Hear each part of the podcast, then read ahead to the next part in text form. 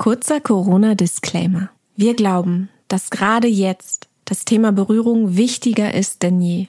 Gleichzeitig möchten wir betonen, dass die Aufnahmen und meine Teilnahme an den Partys im Herbst und Sommer 2019 entstanden sind.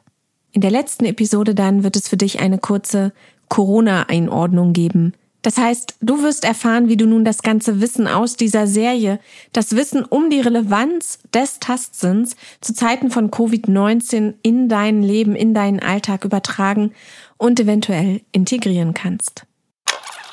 Kein heftiges Zungenspiel, aber Küssen ist erlaubt. Man darf in den Schritt greifen und auch an die Brüste. Warum ist denn das? Zu sagen, so bin ich gerade, so geht's mir gerade, leb damit. Aber Angeline, sind das da alles immer nur bedürftige Erwachsene, die in ihrer Kindheit nicht genug Berührung, Nähe, Liebe und Verständnis bekommen haben? Die, die Regie dreht durch. Was machen die da? Es ist Sendezeit.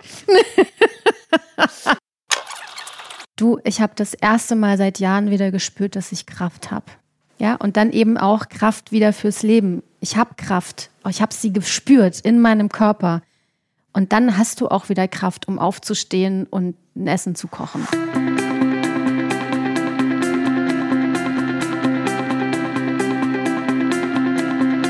Wie jetzt? Also, das gute Leben besucht eine vierköpfige polyamore Liebes-WG in Oberbayern.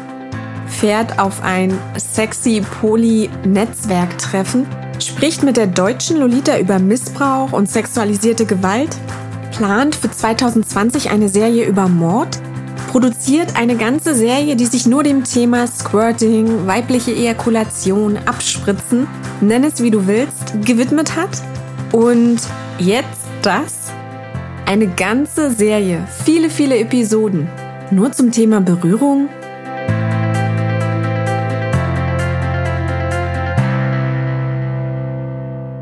Was ist hier los? Wie lame ist das denn bitte? Leute, das ist überhaupt nicht lame, I promise. Meine Suche nach dem guten Leben hat mich diesmal auf eine Kuschelparty nach Berlin geführt, hat mich an meinem allerersten nackten Ölkampf teilnehmen lassen, unter Kronleuchtern. Ich war auf einer Kakaozeremonie und habe an einer Ausbildung zur Kuscheltherapeutin, zumindest an einer Stunde davon, teilgenommen. Du lernst mit mir zunächst in den ersten drei Episoden in relativ ruhiger Atmosphäre noch Angeline kennen. Sie ist Kuscheltherapeutin aus Berlin. Im zweiten Teil der Serie begleitest du mich dann nach Köln auf meinen allerersten Live-Podcast.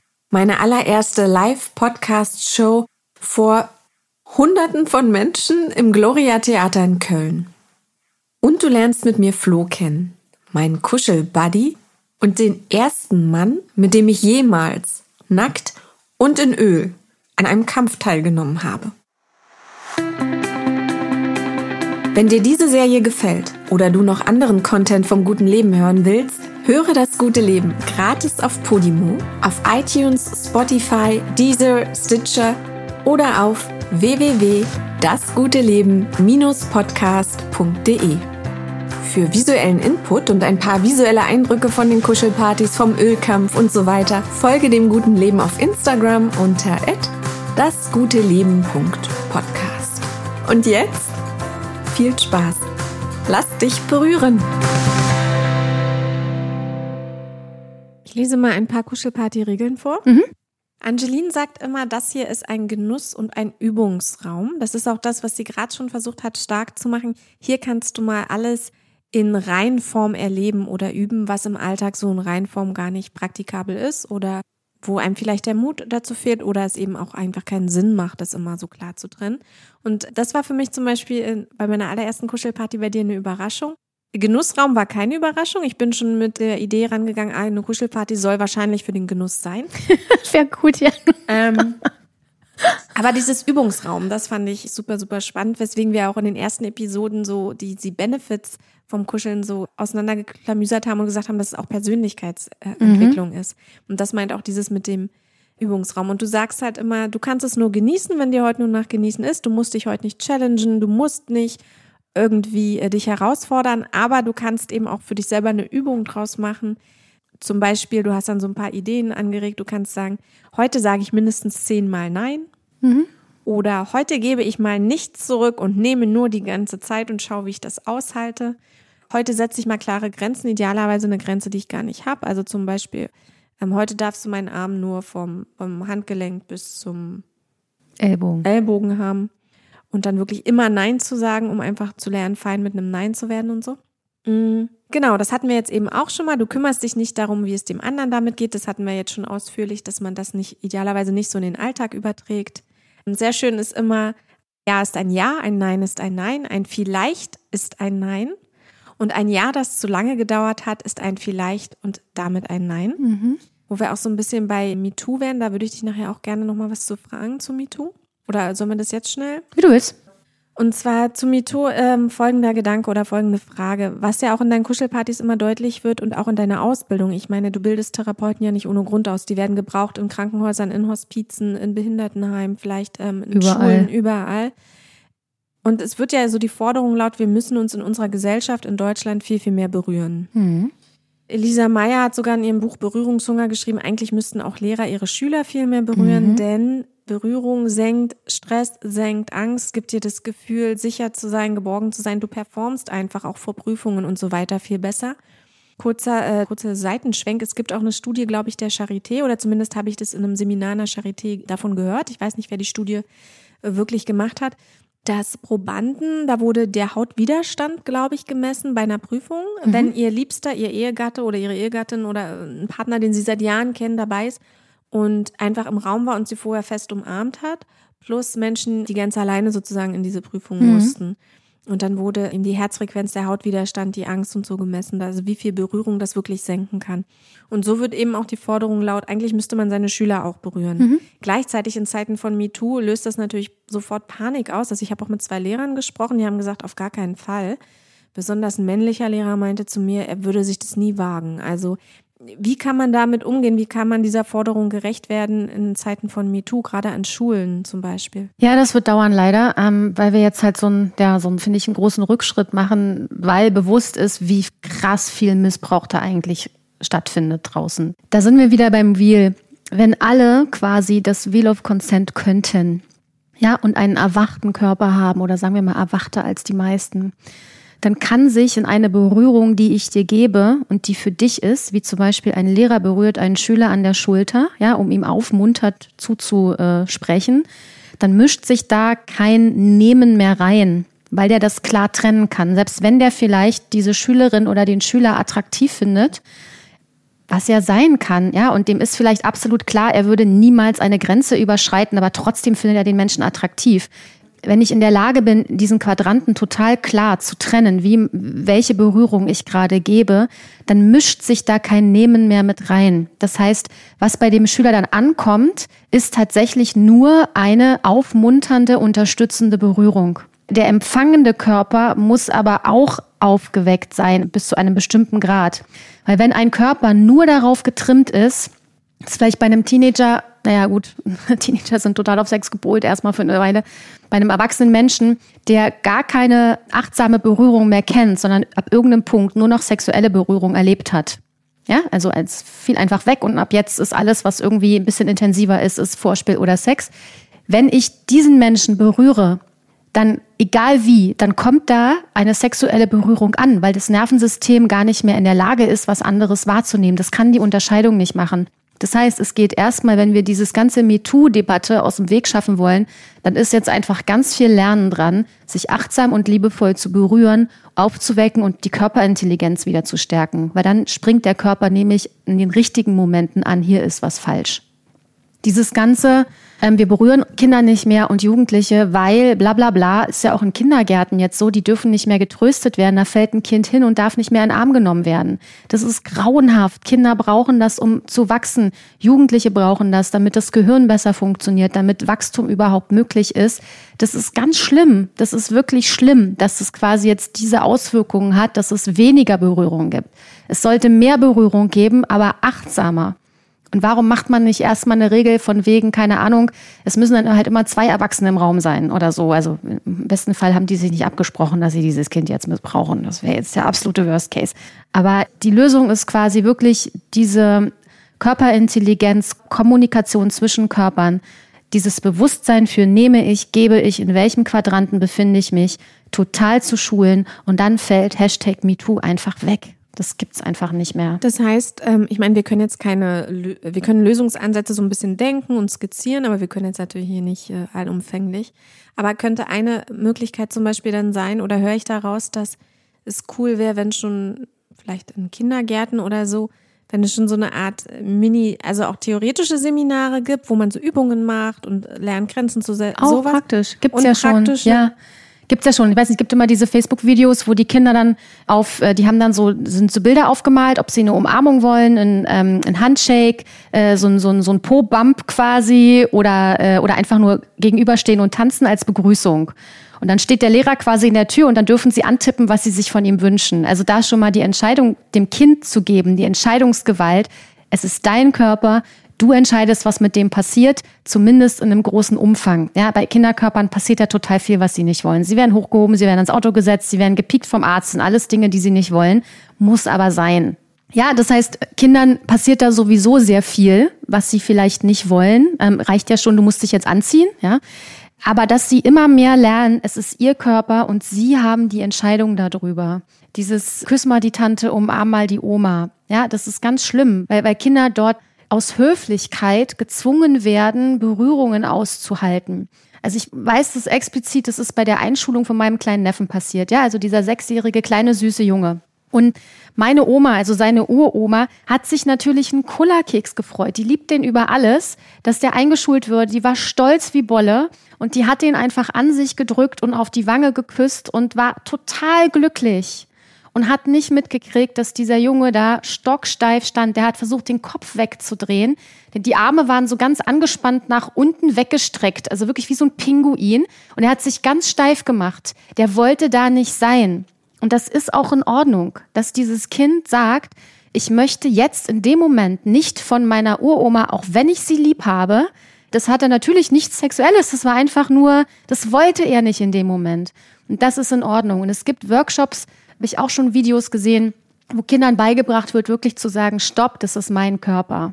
Ja, und auch ein Bewusstsein dafür zu schaffen, was ist angemessen und was ist nicht angemessen. Und natürlich gibt es Berührungen, die von einem Erwachsenen, einem Kind gegenüber nicht angemessen sind. Ein Fremder hat ein Kind nicht im Schritt zu berühren, aus die Maus. Und wenn ein Kind das weiß, wirklich weiß, nicht nur fühlt, hier ist was komisch, sondern vorher beigebracht hat, gibt es viel eher die Chance, dass laut Stopp gesagt wird. Und dann gibt es viel größere Chance, dass dieses Stopp vielleicht beachtet wird, anstatt wenn das Kind sich einfach nur irgendwie windet. Das heißt, du wärst auch im Prinzip für sowas wie, oder findest du eine Ideen befürwortenswert, dass an Schulen zum Beispiel auch so ein Fach, ein körperliches Fach wie Kuscheln oder also. Ah, absolut. Ja, es gibt äh, jemanden, ich habe den Namen vergessen, habe ich einen Artikel mal gelesen, finde ich ganz großartig. Der fährt in Schulen deutschlandweit und macht Playfight mit denen. Ja, und dann können die Jungs da untereinander kabbeln und die Mädchen untereinander. Ich weiß nicht, ob er auch mischt, aber da geht es auch viel darum, dass Jungs mal wieder Jungs sein dürfen und sich einfach prügeln dürfen. Also ne, im spielerischen Rahmen. Eben nicht, dann knallt's über und man tut sich richtig weh. Und dass die das total genießen, die Mädchen natürlich auch. Und das ist immer auch dann, nicht immer, weiß ich nicht, keine Ahnung, es sah so aus, dass es dann immer auch mit so einer kleinen Kuschelrunde endet. Ja, dann liegen die dann da auf den Matten noch zusammen und kuscheln. Und das ist total schön, wenn Kinder das erfahren. Ganz, ganz, ganz, ganz viel. Da gibt's Studien, da wurde geguckt, wie viel hatten Kinder mit ihren Eltern oder auf dem Schulhof Körperkontakt in Frankreich und Amerika. Und in Frankreich war das halt viel, viel häufiger als in Amerika. Und diese Kinder waren viel, viel weniger aggressiv du wirst einfach ein sozialeres Wesen, wenn du viel berührt wirst. Und deswegen, du wirst auch weniger krank, das Immunsystem wird gestärkt. Du wirst, genau, und du bist klüger. Deine Nervenbahnen, alles entwickelt sich schneller, du kannst besser lernen, du bist entspannter. Berührung, Oxytocin wirkt sich auf den Parasympathikus aus, hatten wir in der einen Episode ja. auch schon. ähm, der eben dieser Beruhigungsnerv ist. Das heißt, ich bin sowohl für theoretische, aber auch wirklich für praktische Ausübung von Berührung und Kuscheln an Schulen, an allem, dass sie das wirklich lernen und wenn die das zu Hause nicht genug kriegen, weil wir eben alle von Eltern großgezogen worden sind, die alle nicht genug gekriegt haben, das überträgt sich ja, dass das einen Raum gibt, wo sie das lernen können, wo sie das erfahren können und wo es einfach schön ist. Und es stärkt den Klassenzusammenhalt, glaube ich, enorm. Weil du ja gerade meintest, äh, der kleine Junge, dein Cousin war das? Äh, mein Neffe. Dein Neffe war stocksteif. Ganz viele äh, Eltern von Freunden von mir, wenn die umarmt werden, sind ja, stehen ja auch ganz steif da. Mhm. Es gibt ja mhm. da auch ganz selten Herz, ne? Oder klopfen so hinten einmal auf ja, die Schulter. Ja, so tap tap, genau. Genau. Aber wo du gerade Playfight erwähnst, vielleicht sollten wir ganz kurz, weil da sind wir auch wiederum dann bei einem Format von dir, was du ja auch anbietest. Mhm. Ganz kurz für die Menschen, die so gar keinen Bezug dazu haben, in einem Satz sagen, was Playfight ist. Playfight ist spielerisches Raufen. Das heißt, ich erlebe mich und den anderen in seiner Kraft und es geht nicht ums Gewinnen. Also ein schönes Bild sind so spielende Hundewelpen, ja, die so übereinander herfallen und sich so ein bisschen ähm, ja einfach balgen quasi. Da geht es ja auch nicht darum, den anderen Hundewelpen zu töten, sondern die erfahren sich und ihren Körper durch dieses spielerische Raufen und dieses Kraftfühlen ist unglaublich wichtig. Ja, dass ich da auch als Erwachsener, das ist ähm, die meisten, die den ersten Playfight hinter sich haben, strahlen übers ganze Gesicht und lachen, weil es einfach so schön ist, mal wieder diese Kraft von sich selbst zu spüren. Ich hatte eine Kundin oder Klientin da, die, ähm, oder eine Kuschelteilnehmerin, ist jetzt keine Klientin in dem Sinne, die kam zum Playfight, die hat wirklich schwere Depressionen, die ist total krank, die kommt schwer hoch, die hat, äh, ist in Behandlung, teilweise Medikamente, war in Kliniken. Und die sitzt nach dem Playfight da und sagt mir, du, ich habe das erste Mal seit Jahren wieder gespürt, dass ich Kraft habe. Und dann eben auch Kraft wieder fürs Leben. Ich habe Kraft. Ich habe sie gespürt in meinem Körper. Und dann hast du auch wieder Kraft, um aufzustehen und ein Essen zu kochen oder so. Also auch, ne, da sind wir jetzt wieder beim schon Benefits quasi. Playfight ist spielerisches Raufen, das war jetzt ein Satz. Das war ganz offiziell auf jeden Fall ein Satz. Angeline, habe ich gestrahlt, nachdem ich bei dir beim Playfight war? Ja. Ja? Nach dem ersten Jahr. Du hast davor ziemlich kritisch ausgesehen und hattest, glaube ich, irgendwie, du sahst ein bisschen panisch aus, Panikmodus. Hast ab und zu gelacht, wenn auch was passiert ist dann. Und dann, ich weiß nicht mit wem, aber du hattest ja einen ersten Kampf und hast du dabei schon gelacht und danach auch. Mit dieser äh, größeren, sehr schlanken Frau, die auch so ein bisschen Yoga macht und ein bisschen spiritueller ist, mit der habe ich ge gekämpft in Anführungsstrichen. Jetzt kein Bild. Ja, egal. Genau, skeptisch aussehen. Ja, ich, ich war, glaube ich, es gibt ja auch immer so eine Vorstellungsrunde bei dir, egal in welchem mhm. Format, wo jeder seinen Namen sagt und vielleicht grob, was er für Erfahrungen hat. Ja. Und da habe ich ja auch, glaube ich, als Einzige alle so, ja, ich freue mich drauf und dü, oder ich bin neugierig und ich so, äh, ich weiß eigentlich nicht, was ich hier soll. Mhm. Und es war auch wirklich so, ich habe es tatsächlich nur mitgemacht, weil du hast gesagt, ich soll, also soll, ne? Ich bin eingeladen oder es wäre doch sinnvoll, auch dieses Format einmal äh, mitzumachen, damit ich halt am Podcast auch besonders gut das vermitteln kann. Ja.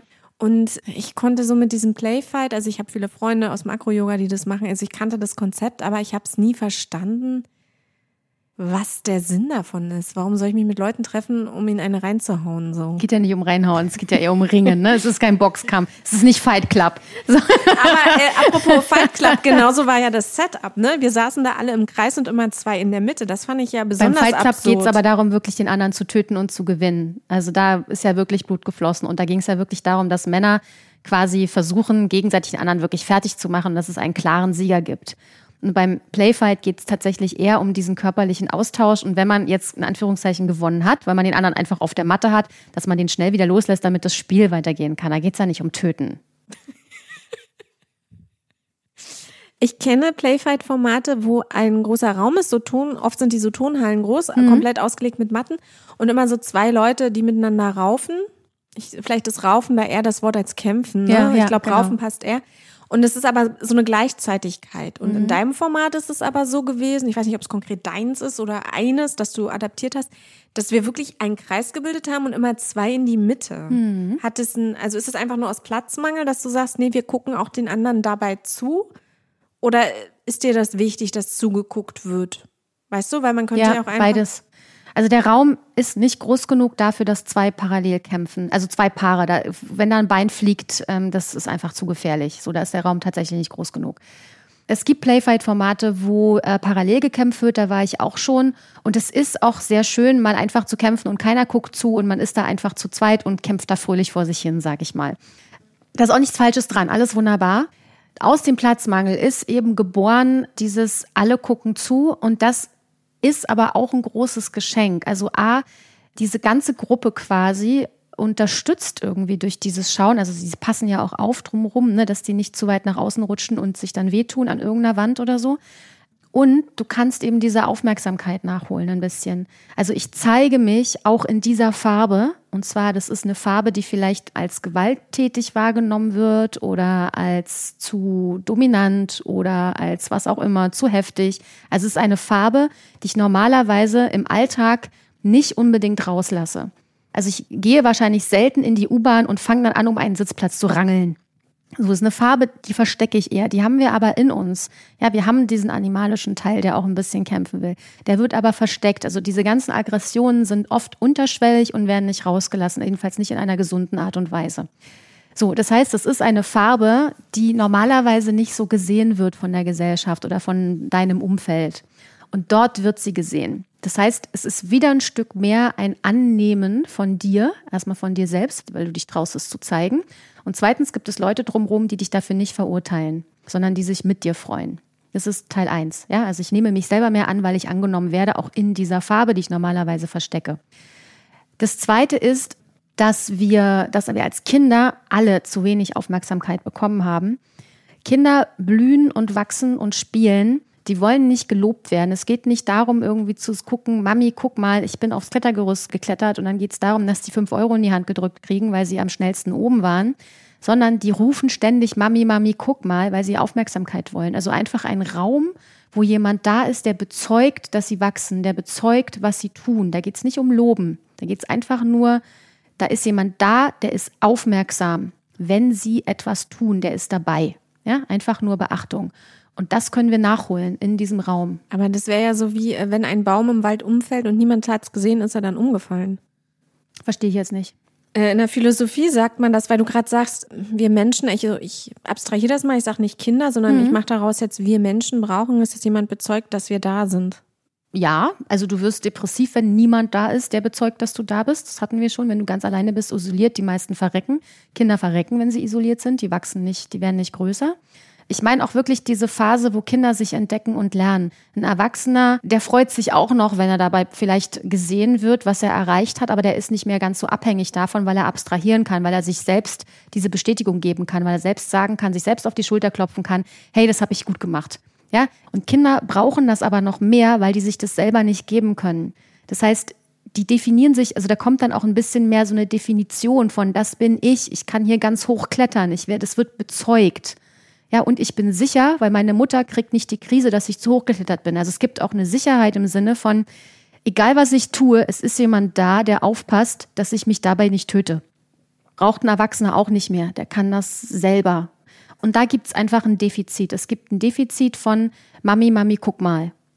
Weil die meisten Mütter haben nicht oft genug geguckt, die hatten einfach keine Zeit dafür. Heute wird aufs Handy gestarrt. Jetzt sind wir wieder im Klischee, aber es ist ja tatsächlich so. Aber da haben wir einfach zu wenig. Und diese Aufmerksamkeit kann man nachnähren. Und dann bekomme ich da ein Stück wirklich wie Kindheit zurück. Also ich bekomme ein Stück Aufmerksamkeit und Akzeptanz zurück. Ich werde so akzeptiert, wie ich da bin. Stimmt, da waren ja auch Menschen bei dem Playfight, die das wirklich total spielerisch gemacht haben. Die haben dann so miau und haben sich so aneinander range. Mhm.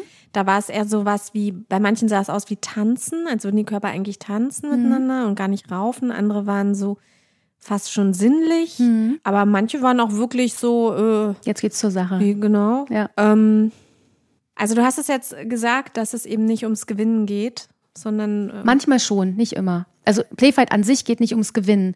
Aber natürlich gibt es manchmal Kämpfe, wo man genau das mal ausprobieren möchte. Das ist wieder dieses Bewusstsein, was möchte ich gerade erfahren, ne? wie auf einer Kuschelparty. Heute sage ich mal fünfmal nein, heute nehme ich nur, heute gebe ich nur. Was macht das mit mir? Genauso kann ich in einen Playfight gehen, ist halt ein ganz anderer Erfahrungsraum mit, heute lächle ich das mal nicht weg, wenn ich kämpfe. Ich gucke mal, was es macht, wenn ich ernst dabei bleibe. Ja? Oder heute wünsche ich mir vom anderen, dass der gewinnt und dass der mich nicht rauslässt und ich mache mal die Erfahrung der Hilflosigkeit, aber bewusst in einem Raum, wo es sicher ist. Heute will ich mal die Erfahrung machen, dass ich niemanden rauslasse, dass ich gewinne und die Macht habe. Es ist aber trotzdem spielerisch. Ne? Es gibt einen spielerischen Rahmen, plus es kann nicht wirklich entgleiten, weil halt Leute drumherum sind. Sobald es zu krass wird, gibt es immer dieses ne, Knie auf dem Boden, weil man darf ja nicht aufstehen. Oder es gibt Leute drumherum, die im äh, wörtlichsten Sinne auch einen Wassereimer auskippen könnten. Es ist ein sicherer Rahmen, um eben in diesem, sage ich mal, weitesten Feld Raufen Gewalt in Anführungszeichen, mich auszuprobieren und bestimmte Sachen herauszufinden oder zu erleben. Man muss ja nicht immer über Lernen gehen, sondern einfach auch äh, neue Erfahrungsräume, also tatsächlich was Neues auch zu erleben oder mich in einer anderen Energie zu spüren. Hm. Weil für mich war wirklich interessant, es geht ja auch darum, so ein bisschen zu gucken, ne, dass ich beschreibe, wie ist das so aus der Teilnehmerin-Perspektive, die es zum ersten Mal macht. Weil mhm. das ist das Schwierigste, glaube ich, für die Menschen. Das erste Mal bei dir oder zu so einer Party oder zu so einem Format zu gehen. So dieses Erste ist immer, da sind die meisten Ängste und die lösen sich ja dann meist ganz, ganz schnell auf, wenn man. Mhm.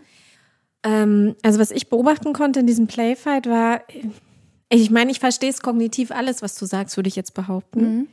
Aber dieses Konzept von, ich steige da in den Ring, sage ich mal, weil das Setup wirklich so ein bisschen ja. wie ein Ring war einfach. Ne? Mhm. Mit diesen alle sitzen drumrum. Ich finde es immer noch super absurd, weil ich wirklich an Fight Club denken musste. Mhm.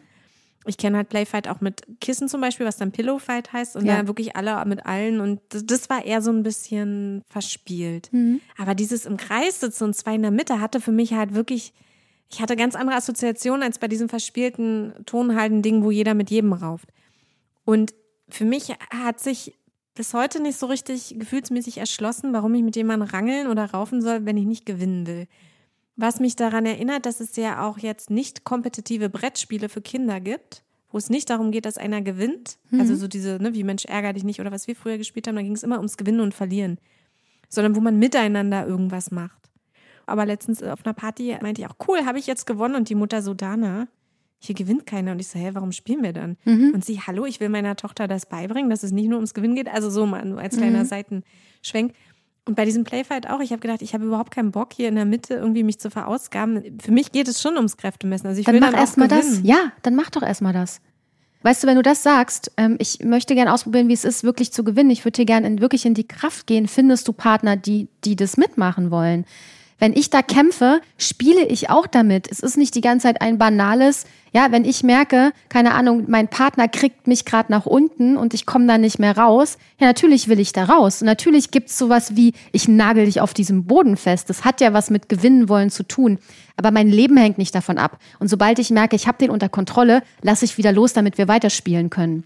Es ist kein Kontaktimprovisationstanz, wo man ja wirklich nur ineinander, miteinander verschmilzt, sondern Playfight hat natürlich Playfight, ja, es ist trotzdem ein Kampf. Es hat diesen Charakter. Aber es geht nicht per se darum, dass jetzt am Ende jemand die Medaille kriegt, äh, wer jetzt alle, so wer allen jetzt eine blutige Nase verpasst hat. Es geht nicht um Schmerzen zufügen. Es geht einfach um Kraft, also wirklich Kraft zu spüren und auch Kraft dem anderen zuzumuten, die eigene Kraft zu fühlen. Oder in der Hilflosigkeit zu stecken, wenn der Partner einfach komplett viel kräftiger ist. Und das kann totalen Spaß machen. Das kann ich ernst nehmen. Es ist aber Play-Fight, ne? also Play-Fight, also da ist ein Play mit drin. Und ähm, da geht es eben auch ganz viel einfach um spielerisches, ja, sich balgen. Die Hundewelpen wollen auch kurz gewinnen, aber sobald da die Pfote auf dem Kopf ist von dem einen, wird sofort losgelassen und dann fangen sie wieder an, sich zu jagen. Na, Dana, habt ihr gut gekämpft? Haben wir gut gekämpft?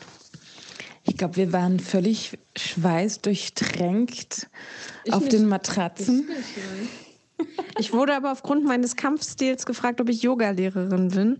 Aber Sissy hat mir das gerade versucht zu erklären, warum das so war. Weil die bei der Aufwärmübung gesehen hatte, dass Dana sich bewegen kann, dass sie kämpfen. Nee, ich wollte nämlich nicht kämpfen. Jetzt, kann jetzt macht sie es doch oder jetzt startet sie doch durch. Irgend sowas hat sie gesagt. Dann sagt sie, das war klar, dass die kämpfen kann bei den Aufwärmübungen. Und was ich, was ich gemerkt habe, war, ähm, also ich wollte eigentlich nicht kämpfen. Ich habe auch nur, bin nur einmal in den Ring auch gestiegen. Also die anderen gucken immer zu, man steigt dann so in den Kreis quasi. Und was ich gemerkt habe, was mir total Spaß macht, ist, Leute zu werfen. Also ich mochte total diese Wurftechniken, oder Sissy? Also das wie hast gesehen. du das? Das hat man gesehen, ja. Äh, du hast, du hast deine Gegnerin, die dich herausgefordert hat immer wieder rumgeworfen, also rumgewirbelt und geworfen. Und es war halt klar, dass du ihr körperlich überlegen warst. Aber sie war eigentlich größer als ich. Aber du warst kräftiger und du hast einen tieferen Schwerpunkt, weil du kleiner bist. Ist manchmal vom Vorteil. Ah, geil. Also gerade beim Bodenkampf ist es eigentlich vom Vorteil, wenn man nicht riesig ist. Weil eigentlich von der Gewichtsklasse waren wir nicht so. Sie war 10 cm größer, aber wir wiegen ungefähr gleich viel. Wir haben uns mhm. danach unterhalten. Das kann sein, ja. Aber wenn dein ähm, Körperschwerpunkt tiefer ist, dann kannst du einen anderen leichter umwerfen. Drum ja, aber guck mal, wir lagen die ganze Zeit. Wir haben ja nicht aus dem ja, Stehen gekämpft. Das stimmt. Aber so am Anfang ist es halt. Ich habe sie einfach ganz oft in diese komische Schraube. Ich weiß nicht, mhm. du machst Kraftmaga. Ist das was? Äh, ich mache nicht Bodenkampf beim Kraftmaga. Aber ist das aber ein Move, so umschraubt und dann so geworfen? Oder ist, äh, gibt's, hat es einen Namen, dieses äh, in die Zange nehmen und dann so ja, also das war total lustig. Du hast es umklammert, so umklammert und dann. Und dann habe ich mich gerollt und sie über mich geworfen. Mhm. So, ne? Genau. Und das habe ich drei oder vier Mal gemacht ja. und das macht übelst Spaß, die Leute über dich rüber zu werfen. Das gibt einem ein total mächtiges Gefühl. Ja. Weil die Frau war 10 Zentimeter, 15 größer als ich, kommt es hin? Mhm. Und ich habe sie halt festgeklammert, sie konnte sich nicht bewegen. In der Zeit habe ich mich ausgeruht und geatmet. So, also so erinnere ich mich. Und dann, wenn sie, habe ich sie so wie so eine Spinne ihr Opfer beobachtet und wenn ich gemerkt habe, jetzt macht sie einen Impuls, um rauszukommen, dann habe ich Schwung geholt. Genau. Das macht nämlich auch Sinn, weil wenn sie versucht rauszukommen, dann wird sie hart und dann kannst du sie am besten eigentlich ah, manipulieren. Ja, ja, natürlich. Das wusste ich wirklich nicht. Ja, also der hat eine total gute äh, Intuition. Ah, das macht Spaß und deswegen. Und es ist natürlich auch, wenn du mit deiner Atmung, also deine eigene Atmung dafür verwendest, ähm, da hast du halt viel mehr explosive Kraft. Darum machen die Leute, also in vielen Kampfsporten schreien die auch. Die machen dann ha, ha, ha. Also ich dachte erst, dass ich unbedingt mit einem Mann kämpfen will. Aber ich glaube, einen Mann hätte ich nicht geschafft, so zu werfen. Und dann hätte ich nicht so viel Spaß wahrscheinlich gehabt. Oder hätte ich, na, müsste man mal probieren. Es ist halt die Frage, war das wirklich Kraft oder Technik? Beides ein bisschen. Glaubst du, ich könnte einen Mann werfen? Wenn du die richtige Technik hast, ja. Also es ist auf jeden Fall nichts, was ich für immer und oft und regelmäßig machen will, weil es gab schon zwei, drei Verletzungen an dem Abend, die waren nicht gravierend, aber sie meinte eben auch, oder der eine hat auch erzählt, ähm, beim, beim letzten Playfight gab es drei gebrochene Nasen. Also das ist wieder was, äh, das ist, ja, aber das ist was, das brauche ich nicht unbedingt so.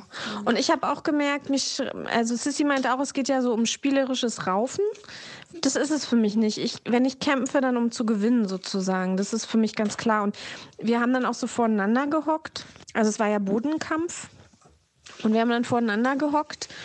Und ich habe wirklich gesagt, na, also ich habe gewartet, bis sie mich angreift. Also ich mache auch nicht den ersten Impuls. Und wenn mich jemand angreift, dann kann ich mich gut verteidigen. Aber einfach so aus Spaß sich zu raufen, also für mich ist schon, damit ich kämpfe, muss ich, ich brauche dieses angegriffen werden und diesen Gegner. Sonst habe ich da keine, ich habe nicht per se so eine Wut in mir, weißt du, die ich einfach projizieren kann. Ich glaube, das musst du rauskriegen lernen, weil beim Krav Maga hatte ich das anfangs auch so, dass ich nicht mit Aggression auf, einen, auf diese Matten losgehen konnte und irgendwann geht es dann. Irgendwann siehst du diese schwarzen äh, Matten und, und dann kommt so, dann kommt es so raus.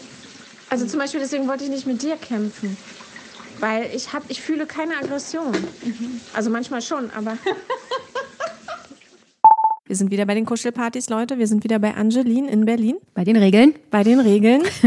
Genau, die Klamotten bleiben da an. Du sagst auch immer, es gibt kein unter den Klamotten rumgewurschtel. Ich war jetzt auf vier Partys bei dir, ich kann es langsam wirklich mitsprechen. Mhm. Was übrigens super cool ist. Ja, auch manche Witze von dir, die du jedes Mal machst, könnte man ja denken, äh, ist ja lame, warum muss ich mir das jedes Mal neu anhören? Mhm. Es ist total cool, weil im Alltag fallen dir diese Sätze manchmal ein. Ach schön. Und diesen Satz hat mir nämlich eine Freundin letztens auch um die Ohren gehauen, als ich meinte, ja, jetzt habe ich Nein gesagt, jetzt kann ich nicht eine Stunde später doch, äh, ja, ich komme mit nach München schreiben. Und da hat sie mich angeguckt, gegrinst und gesagt, Dana, du darfst jede Minute anders sein. Du darfst jede, du darfst jede Sekunde ja, deine Meinung ändern. Ja. Genau. Genau, sexfreier Raum, Klamotten bleiben an, kein unter den Klamotten rumgewurstel, kein heftiges Zungenspiel, aber Küssen ist erlaubt mhm. und keine Verbotszonen. Das ist so eine Regel, über die wir auf jeden Fall nochmal sprechen mhm. sollten. Keine Verbotszonen. Das heißt, man darf in den Schritt greifen und auch an die Brüste. Warum ist denn das? Als tolles? Nein. also, weil wir alles fragen müssen. Also, ähm, nochmal ausgeholt, es macht für mich keinen Sinn, jeder Körper ist unterschiedlich. Ich bin auch an einem Tag vielleicht super sexualisiert, an einem anderen gar nicht. Beim Arzt, wenn der meine Brust abtastet auf Knötchen, bin ich null erregt. Das ist somit das unerotischste, was es gibt. Genauso kann es sein, mein Liebster, keine Ahnung, streicht mir beim Abwaschen, kommt der an mir vorbei und berührt zufällig meinen Rücken und es schießt durch mich durch und ich könnte mich sofort hinlegen. Ja, also Es ist so, wie bin ich gerade drauf? Es gibt Leute, die fahren total auf Ellbogenkuhle ab. Ja, wenn ich die berühre, wo, wo, soll, wo soll man da anfangen bei einer Kuschelparty, dass man jetzt sagt, das und das oder ihr müsst vorher eure Zonen einmalen, damit die nicht berührt werden? Macht alles keinen Sinn. Deswegen ist alles prinzipiell erstmal erlaubt, weil eben nichts passieren kann, ohne dass nicht gefragt wird. Das würde nicht gehen, wenn man nicht fragen muss. Dann würde Grabschen passieren. Ist mir übrigens auf einer Kuschelparty passiert, wo nicht gefragt wird. Es war meine erste Kuschelparty in Berlin. Deswegen gibt es meine Kuschelpartys, weil ich es so schrecklich fand. Ich lag da, jemand hat sich ungefragt hinter mich gelegt und innerhalb von zwei Minuten hatte ich Hände auf meinen Brüsten. Das passiert, wenn man nicht fragt. Dann gibt es die Leute, die das ausnutzen. Also bei meinen Partys wird alles gefragt. Das klingt erstmal anstrengend, aber man fummelt sich rein.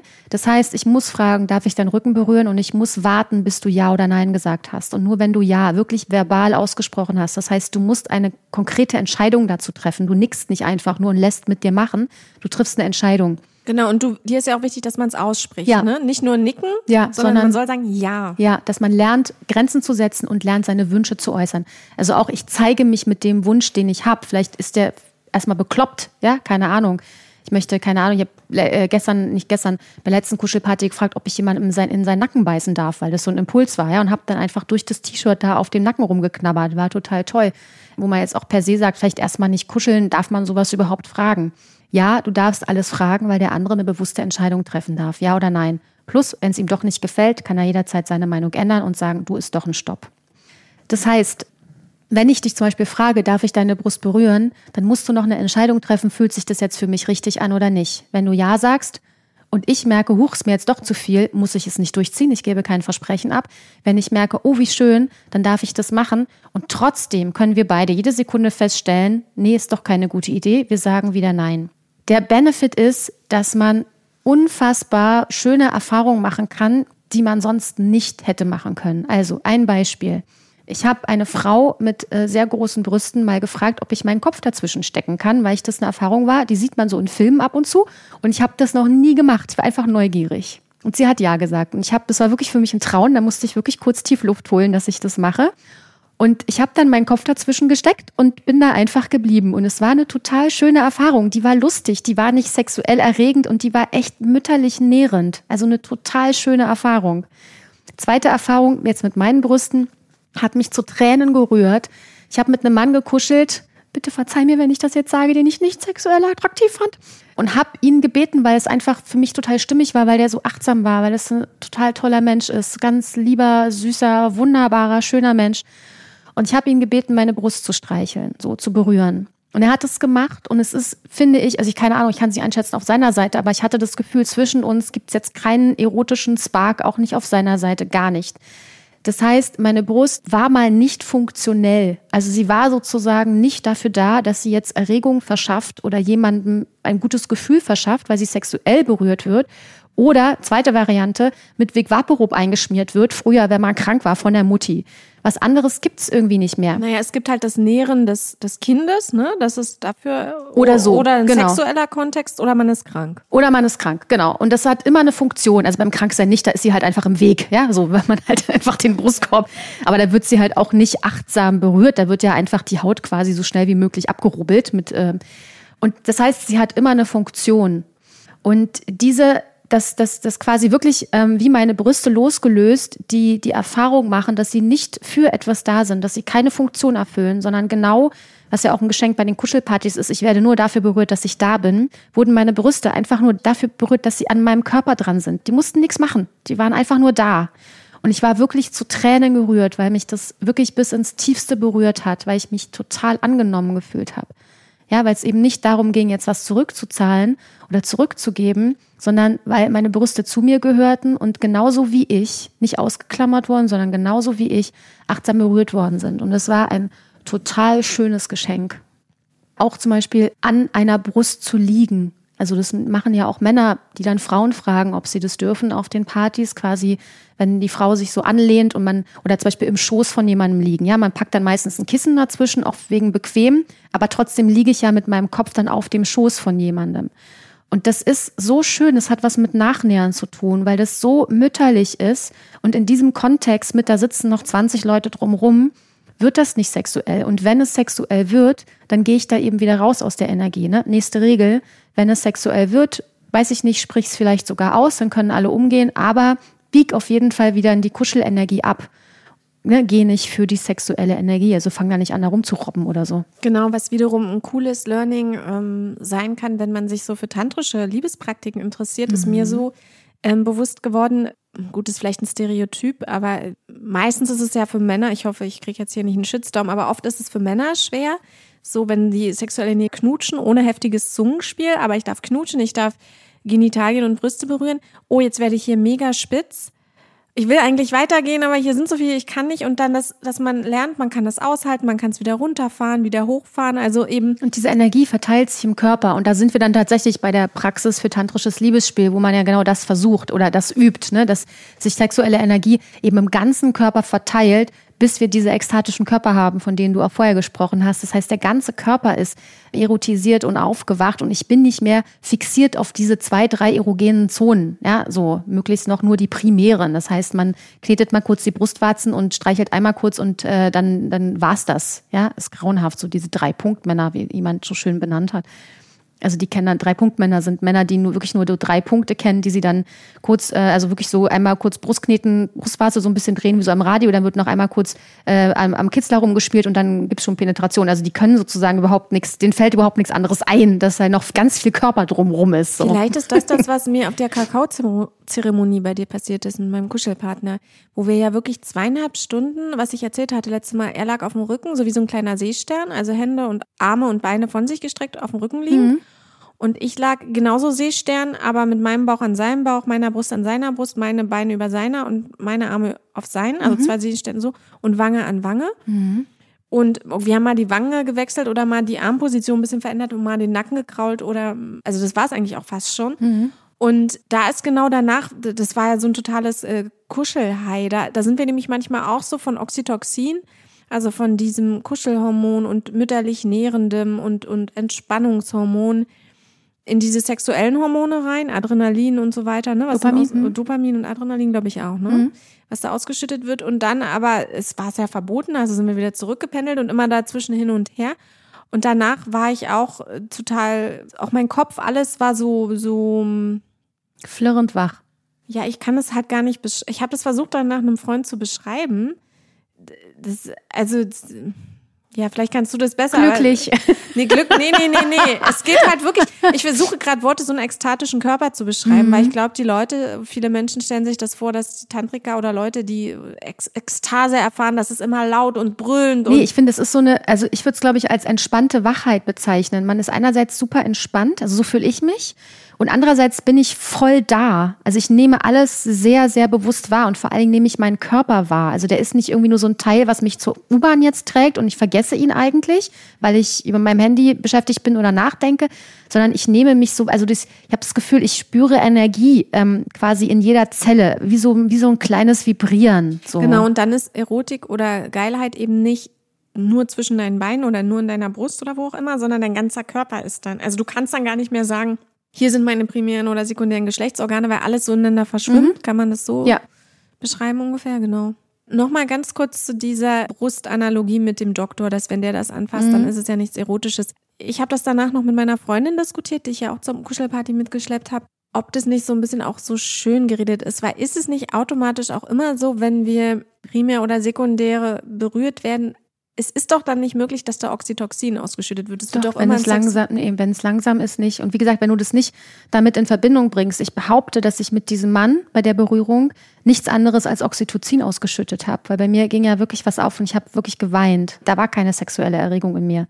Ich war ganz entspannt und war zutiefst berührt was ich jetzt schon öfter gemacht habe, meinen Kopf zwischen zwei Brüste stecke oder auf Brüsten ruhe mit meiner Wange, hat es was total mütterliches. Da wird auch nur Oxytocin ausgeschüttet. Ich finde diese Frau in dem Moment nicht erotisch. Ich finde, nehme auch ihre Brüste nicht als etwas Erotisches wahr, auch wenn ich sie vielleicht schön finde. Auch wenn ich sagen kann, wow, die fühlen sich toll an. Aber es hat für mich in dem Moment nichts Erotisches. Ich nehme einfach nur wahr, dieser Körper fühlt sich jetzt schön an, die Brust fühlt sich schön an. Aber es gibt keine Verknüpfung in mir, die dann anspringt in dem Moment, dass es jetzt sexuell ist. Natürlich kann es auch ab und zu mal passieren auf einer Kuschelparty. Ist mir auch schon passiert, dass ich da liege und plötzlich fliegt man so ab zusammen. dann ist halt einfach schön, dass man immer wieder zurückkehren muss in diese Kuschelenergie, weil einfach Leute drumherum sind. Du kannst dich nicht ausziehen und einfach vögeln. Es geht einfach nicht. Aber es ist ja nicht verboten, sich danach noch zu treffen und was anderes zu machen.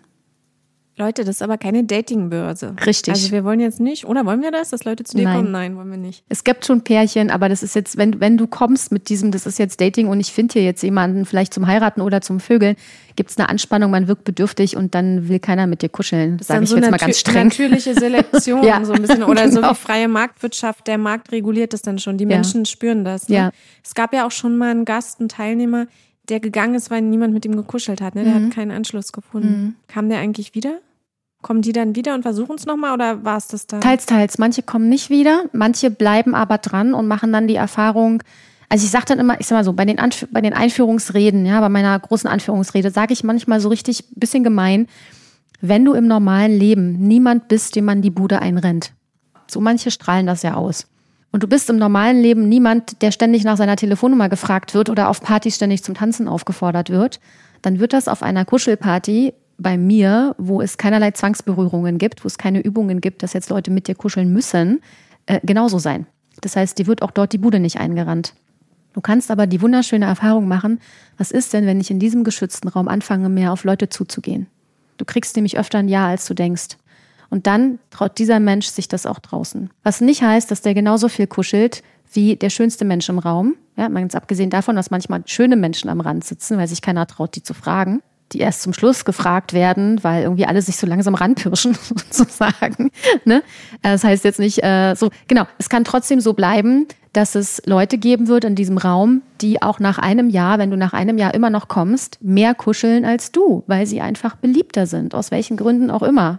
Aber du kannst die Erfahrung machen, damit besser umzugehen und mehr für dich zu sorgen. Also ich hatte das auch am Anfang. Ich bin auch niemand, dem man jetzt so per se die Bude einrennt. das stimmt. über, das kann ich nicht. Erzähl Mm. weiter. So, und ich habe auf dieser Matte gelegen.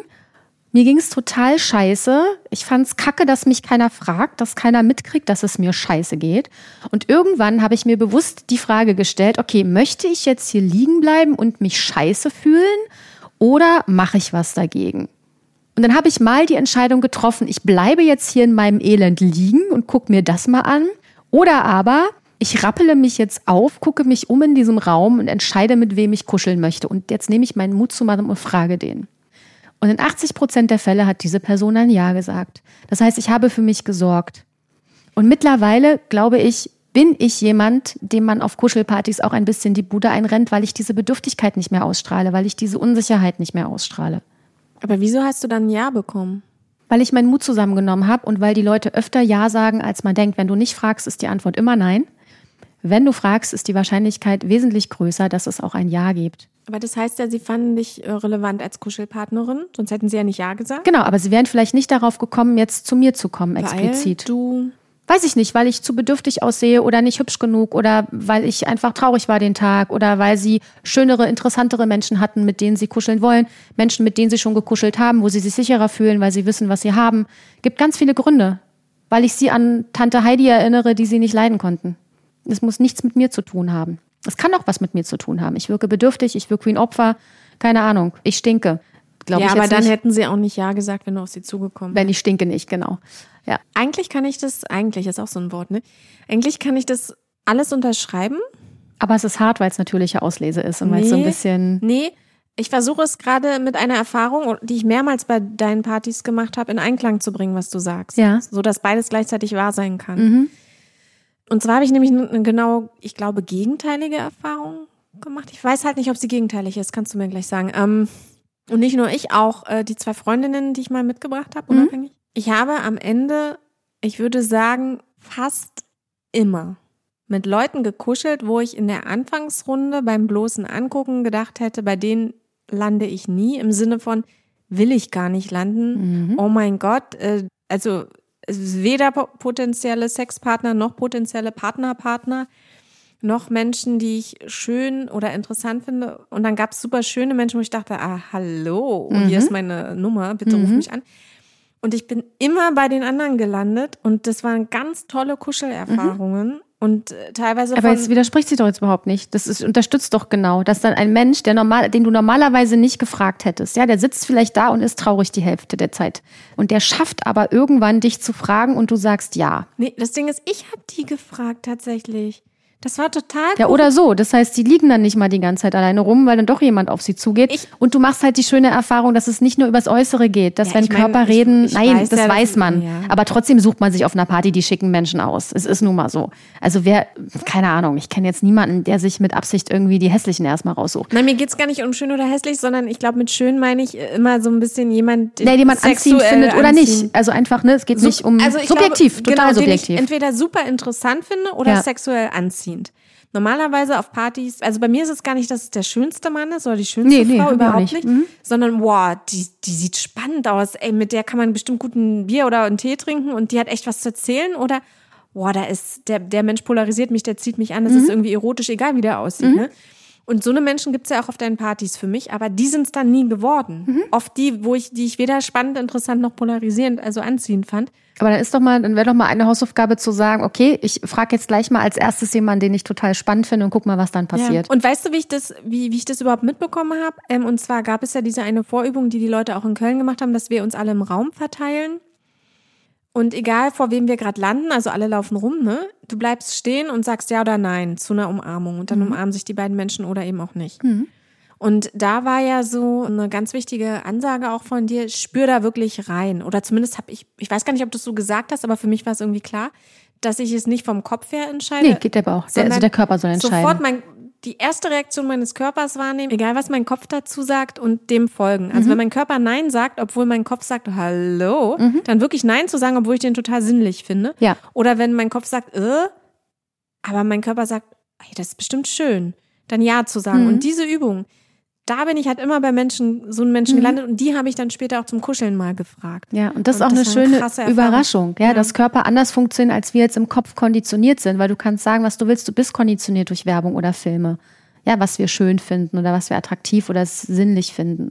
Und du kannst halt einfach, wenn du deinen Körper sprechen lässt, die Erfahrung machen, dass ein Mensch, der vielleicht jetzt erstmal nicht das Tollste für dich ist, dich einfach total schön berühren kann, dass es eine ganz schöne Erfahrung ist. Ja, genauso macht man die Erfahrung, wenn ich mit dem Kopf entscheide, oh mein Gott, der ist ja süß, den würde ich gern kennenlernen. Dann liegst du daneben und der kann dich nicht anfassen. Ja, also man will einfach sofort wieder weg. Aber das war auch bei Frauen so, weißt du, ich würde das wirklich loslösen von Stereotypen. Also mir ging es nicht ja. darum, dass ich mhm. Schönheitsideale im Kopf hatte, sondern da waren auch Frauen, wo ich dachte, boah, die finde ich ja, oh, nee, so eine Ökotusse mhm. oder so eine Spiritante, nee. Und dann stand ich vor ihnen und mein Bauch hat aber positiv angeschlagen, obwohl ja. mein Kopf gesagt hat nein. Und dann habe ich aber ja gesagt, weil wir sie auf den Körper hören sollten. Es war eine schöne Umarmung, mhm. das meine ich. Ja. Gut. Ich lese die letzten zwei Regeln vor und dann sind wir für heute auch äh, mit dem Konsens-MeToo-Thema, glaube ich, ganz gut durch. Mal schauen, was wir hier noch nicht gesagt haben. Manches fasst es nochmal gut zusammen. Ich lese es einfach nochmal vor. Also fragt immer alles und zwar bevor ihr es tut. Also nicht schon die Hand auf den Arm legen und dann erst sagen, darf ich, weil dann ist es auch viel schwerer für die andere ungeübte Person eventuell dann noch Nein zu sagen, mhm. wenn die Hand da schon liegt. Auf den Kuschelpartys zumindest. Ja, ist auch dieses, ist doch okay, Mäuschen. Ja, das ist so ein bisschen die, die hab Assoziation, so. hab dich nicht so, ist okay, Mäuschen, oder? So in Ordnung, wenn ich das hier mache. So ein bisschen das, das wir umgehen Stimmt. wollen. Also das sind so Sachen, die, die wir damit verknüpfen. Es ist schon passiert und dann wird noch so pro forma gefragt, was eigentlich kein Fragen mehr ist. Stimmt, weil es vermittelt mir das Gefühl, es ist okay. Hm. Hm. Also es ist einfach, ich kann dich benutzen, weil ich habe es ja schon gemacht. Weißt du, und diese Frage ist dann irgendwie so nachgeschoben, die ist aber nicht ernst gemeint. Ein schöner Satz, den sagst du auch immer, wenn ich dieses Knie habe, habe ich automatisch nicht das gesamte Bein. Mhm. Liebe ich sehr. Ihr gebt kein Versprechen ab. Das ist das, was ich vorhin auch meinte, was wir im Alltag dann mir eine Freundin gesagt hat. Du darfst jederzeit deine Meinung ändern. Ihr könnt in jeder Sekunde anders sein. Mhm. Da das ist wieder was, was auf den Kuschelpartys ja. geht und im Alltag aber nicht. Wenn ich meinem Chef ein Versprechen gegeben habe, kann ich nicht jedes Mal, wenn mir danach ist, dann doch meine Meinung ändern. Genau kann ich das nicht mit meinen Kindern machen, mit meinem Partner oder so. Dann muss man auch einfach mal Versprechen halten, die man gegeben hat. Das ist super wichtig für Beziehungen allgemein, dass man sich auf dich verlassen kann. Das heißt aber trotzdem, dass du ab und zu natürlich sagen kannst, du, ich habe dann Fehler gemacht, ist es in Ordnung, wir machen das ein andermal, bla bla bla. Es geht auf den Kuschelpartys darum, das wieder einfach mal zu üben, dass ich das überhaupt wahrnehme. Ich habe jetzt hier ein Versprechen, also ne, ich habe was gesagt, was ich eigentlich gar nicht will, oder ich ändere meine Meinung. Und auch wenn ich dir jetzt eine Stunde Massage versprochen habe und nach drei Minuten feststelle, ich habe keinen Bock mehr, dann ziehe ich die nicht durch, weil das ist scheiße für den anderen auch, sondern ich sage einfach, du, danke. Ja, und trau mich zu gehen und lebe damit, dass der andere vielleicht enttäuscht ist. Draußen kann man das nicht eins zu eins übertragen. Da geht es wirklich auch um Integrität, finde ich. Genau, aber in bestimmten Kontexten finde ich durchaus schon. Also ja. gerade wenn man zum Beispiel Versprechen abgibt mit, ich komme auf deine Party und dann am Abend merkt, ich, ich kann gerade nicht mehr, ich würde es nur tun, weil ich es versprochen habe. Naja, oder so Sex durchzuziehen. Weißt du, jetzt haben wir angefangen, jetzt ist der vielleicht enttäuscht, wenn ich nicht will. Der Körper sagt eigentlich nein, dann zieht man es so durch. Du, auch das, ich, wie gesagt, ich sag's ja immer wieder, ich also, habe mit ganz vielen Menschen in Vorbereitung auf diese Interviewserie hier mit dir gesprochen. Mhm. Du hast, noch wahrscheinlich hast du, keine Vorstellung, wie viele Frauen mir gesagt haben, dass sie das mindestens einmal schon, wenn nicht mehr in ihrem Leben gemacht haben, dass sie dann sich schneller beim Sex bewegt haben oder lauter gestöhnt, weil sie dachten, sie müssen es jetzt durchziehen und dann ist er halt schneller fertig, dann ist es schneller rum. Das natürlich. ist ein Standard. Ja, natürlich ist es ein Standard. Durchziehen. Ja, natürlich. Also es ist mir niemand begegnet, der mittendrin bis jetzt im Sex aufgehört hat und gesagt hat, ja, ich kann in jeder Minute anders sein, du bist kurz vorm Kommen, aber ich gehe jetzt. Ja. Äh, sondern eher dann dieses, okay, dann mache ich schneller, dann ist es, habe ich es schneller hinter mir. Ja, absolut. Grauenhaft. Und dann wäre es da eigentlich ein Learning, wirklich zu sagen, so, äh, ich äh, steige jetzt hier ab äh, oder wie auch immer die Position ja, ist. Und ich glaube, dass es langfristig gut ist, weil der andere vielleicht lernt, mehr bei dir zu sein, dann würdest du nämlich nicht aussteigen. Wenn du so aussteigst, dass du denkst, der andere soll mal schnell fertig sein, dann langweilst du dich. Das heißt, es ist vorher schon was schiefgegangen, weil sonst wärst du ja volle Kanne voll dabei. Ja, wobei da, glaube ich, viele auch die Angst hatten, wenn ich gefragt habe, was ist denn deine Sorge? Warum kannst du auch sagen, ich bin gerade nicht mehr drin, so, ne? Also ich bin nicht mehr im Flow, ich merke hier gerade nichts mehr. So, mhm. wenn ich dann gefragt habe, wieso hörst du da nicht einfach auf? Dann war immer diese Angst, warte, ich muss überlegen, wie sie es gesagt hat, ähm, so dieses, dann denkt er, ich bin prüde oder ich bin langweilig mhm. im Bett oder ich, äh, also, also es wird nicht angenommen, dass der andere dann checkt, ah, das hat wohl was mit uns beiden zu tun hier. Ja, wenn man nicht redet. Das sind wieder diese Annahmen. Ich denke, was, was ich weiß, was bei dir dann los ist. Ne? Ich meine, gut, du musst dich fairerweise sagen, ich wäre jetzt auch nicht total begeistert. Ja, äh, keine Ahnung, wenn mich mein Partner gerade verwöhnt und ich bin kurz vorm Kommen und dann sagt er dann so drei Sekunden vorher, du, ich habe keinen Bock mehr, steht auf und geht. Das ist ja auch eine Frage, wie. Ja, ich finde völlig legitim, dass dieser Mensch dann sagt, du, ich habe keine Lust mehr, gerade dich oral zu verwöhnen, ich höre jetzt einfach mal auf, aber vielleicht dabei bleibt, ja, und man sich dann noch zumindest festhält oder so. Also, ne, dass dann nicht, dass man dann so liegen bleibt, quasi so alleine, verlassen. Das ist, glaube ich, wirklich ein Scheißgefühl. Auch da geht's wieder darum, wie kommuniziere ich das dann. Aber dass diese Offenheit da ist, ich habe das Recht, jederzeit auszusteigen, weil für mich was nicht stimmt, das finde ich total wichtig. Und ich glaube, das bestärkt über eine Zeit lang sexuelle Verbindung, weil dann, ne, wenn wir uns, je ehrlicher wir uns austauschen können, desto mehr können wir uns fallen lassen. Und desto sinnlicher und ekstatischer wird es, wenn ich, ne, weil ich mich einfach auch höre zu schämen, auch vor dir. Aber hättest du für, also in dem Fall war es A. -Punkt, A. -Punkt sei hiermit gegrüßt, zum Beispiel für A. -Punkt so ein Tipp. Ähm, bei ihr ging es ja auch viel darum, das Gesicht zu verlieren, ne? Also, dass sie dann als nicht lustvolle Frau empfunden wird, wenn sie dann mittendrin abbricht oder so, ähm, wie man damit umgehen kann. Also es ist ja wirklich, ich glaube, das ist die, wie sagt man nicht Creme de la Creme, die, ja, gibt es so ein, so ein Sprichwort, äh, schwierigst, wenn es die schwierigste Übung von allen ist, also man fängt klein an, übt es beim Kuscheln und dann. Äh, ja, ich weiß, was du meinst. Mal gucken. Hm, nicht, äh, äh, keine Ahnung. Ja, ich weiß, was du meinst. Sowas wie Kardinalsschlag. Mhm. Ähm, äh, nee fällt es gerade absolut nicht ein. Willst du mal googeln, weil du es sagen willst? Ich weiß nicht mal, wie ich es sagen will. Äh, wie, wo, wie, was soll ich denn jetzt googeln? Der, ähm, das ist der. Das ist jetzt, weil wir das suchen. Das kommt jetzt nicht mehr. Ich merke, das ist so weit hinten. Ich habe es hier, aber ich habe es noch nicht mal hier. Klippe genommen, irgendwie sowas? Das ist ein ganz einfaches Wort. Ich weiß es. Kardinalsübung? Mm -mm. Der Ritterschlag. Sowas wie auch Goldmedaille, weißt du? Also hm. so. Ich weiß genau, was du meinst, aber ich habe es nicht mal hier vorne. Ich stelle mir gerade vor, wie beim Fernsehen werden hier. Hör, genau. Werbung. Die, die, die, die, Regie dreht durch. Was machen die da? Es ist Sendezeit. Ich stelle mir gerade so, wie, weißt du, so eine ja. mit vier Leuten. Stimmt. Okay, lass einfach also, weitermachen. Okay. Egal. Äh, wo waren wir denn jetzt eigentlich? Ach so, wenn ich es beim Sex schaffe, quasi als höchste genau. Form von, ähm, genau. Von, von, von Selbstbestimmung, Konsens. Ja, deswegen erstmal üben. Und ich meine, das ist ja auch was, was man, was vielleicht jetzt keine gute Idee wäre, das dann sofort im intensivsten Moment des Sexes dann als erstes einmal rauszuhauen, sondern das ist ja was, was sich dann auch langsam in so einer Beziehung etabliert. dass man einfach auf sich achtet, dass man sagt, keine Ahnung, bitte fahr langsamer, ich habe gerade Angst. Ich würde mich freuen, wenn du mir die Tür aufmachst. Ja, keine Ahnung. Oder ich möchte heute nur eine halbe Stunde bei deiner Mutter sein, länger halte ich es nicht aus. Also das ist ja wieder was, was langsam entstehen kann. Ja, und je achtsamer und liebevoller ich das kommuniziere und je mehr das beide können, desto mehr ist es eingeladen und die Beziehung wird immer ehrlicher und dadurch natürlich auch tiefer. Und dann schwappt das auch rüber ins Sexuelle und ist dann auch dort kein Problem Wobei mehr. das meistens ja, glaube ich, in Dating-Kontexten passiert, dass man durchzieht oder Frau durchzieht, weil man denkt, den sehe ich eh nicht wieder oder die sehe ich eh nicht wieder. Aber wenn es eben nicht wichtig ist, dann ist eigentlich mal auch spannend, sich diese Challenge zu nehmen, quasi zu sagen, okay, ich weiß, ich will diesen Mann nicht heiraten, der ist nicht meins, es ist auch nicht meins gerade.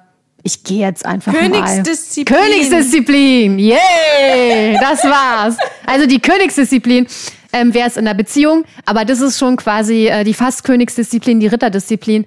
Einfach mal bei einem Date, was wirklich scheiße ist, zu sagen, du, ich gehe jetzt, weißt du, es fühlt sich komisch an. Warum dann durchziehen? Man verletzt den Körper so sehr das Wort ist schon schlimm, oder? Ja. Deswegen ist es so gut, diese Sachen auf einer Kuschelparty zu üben, weil sexuelle Energie nicht im Spiel ist. Aber selbst wenn du dann sagst, es ist halt immer, wenn du einfach aufhörst, es ist doch ganz klar, dass der Mann in dem Fall auch denkt, er hat was falsch gemacht oder Genau, und da kann man ihn ja auch abholen erstmal und sagen, du, es hat jetzt wirklich tatsächlich wahrscheinlich wenig mit dir zu tun. Ja, aber was ist, wenn es ganz viel mit ihm zu tun hat, wenn es einfach langweilig, boring, nur sehr reduziert war und dann einfach gucken, verkraftet der das oder nicht und wie verkraftet er das und vielleicht nicht in der Situation.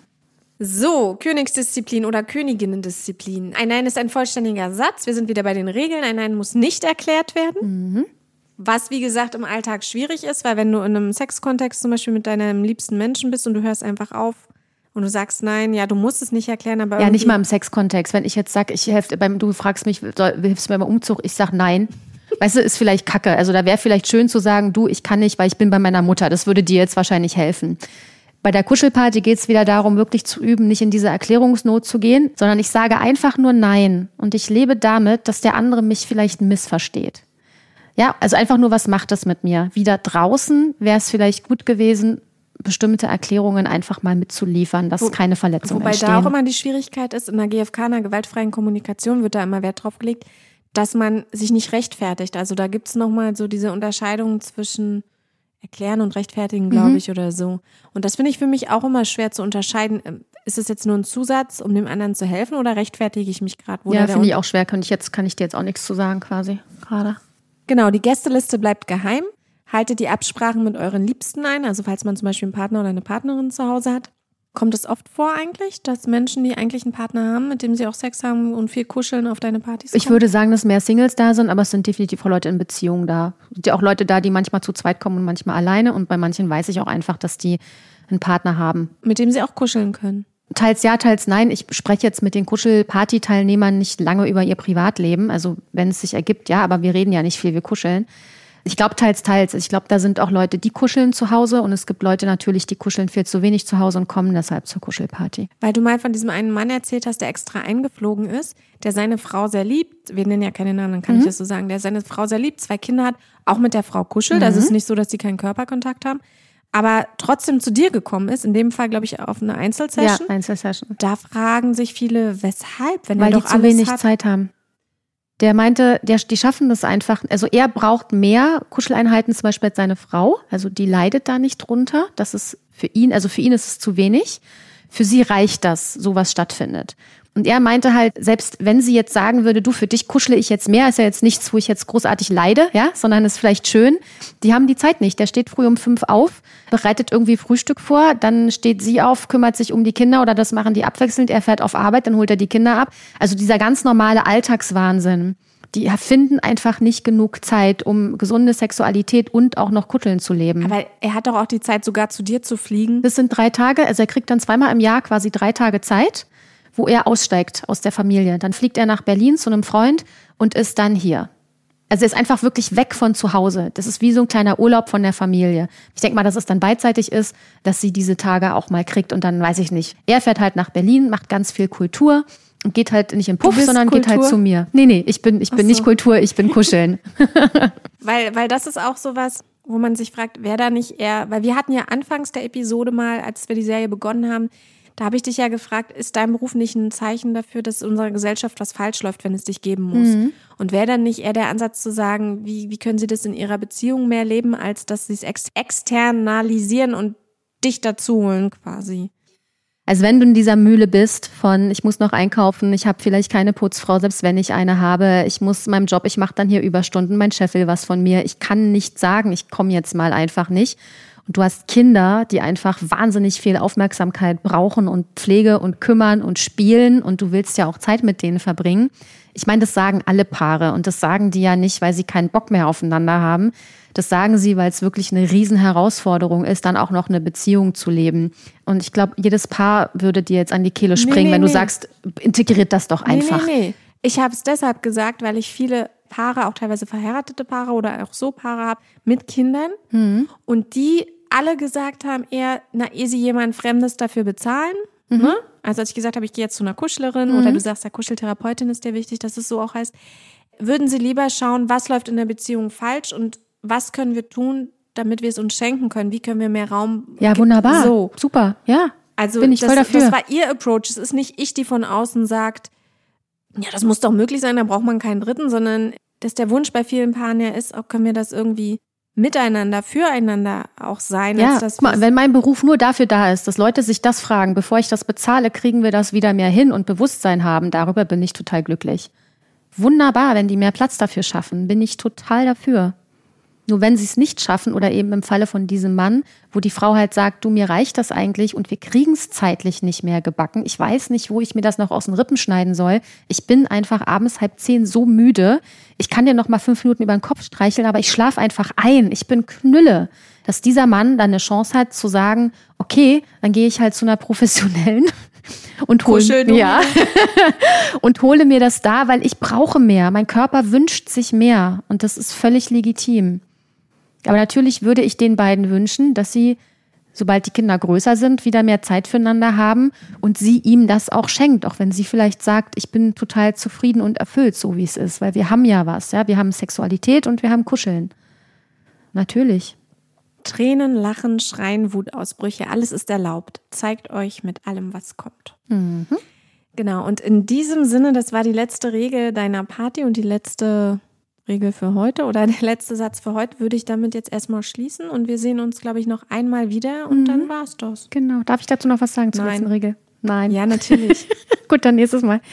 Die gibt es, ähm, also wirklich diese explizite Einladung nochmal, Tränen, Lachen, Schreien, alles ist willkommen dass die Menschen, die zur Kuschelparty kommen, sich auch trauen, sich nicht nur mit ihren Wünschen zu zeigen, sondern auch mit den Emotionen, die hochploppen.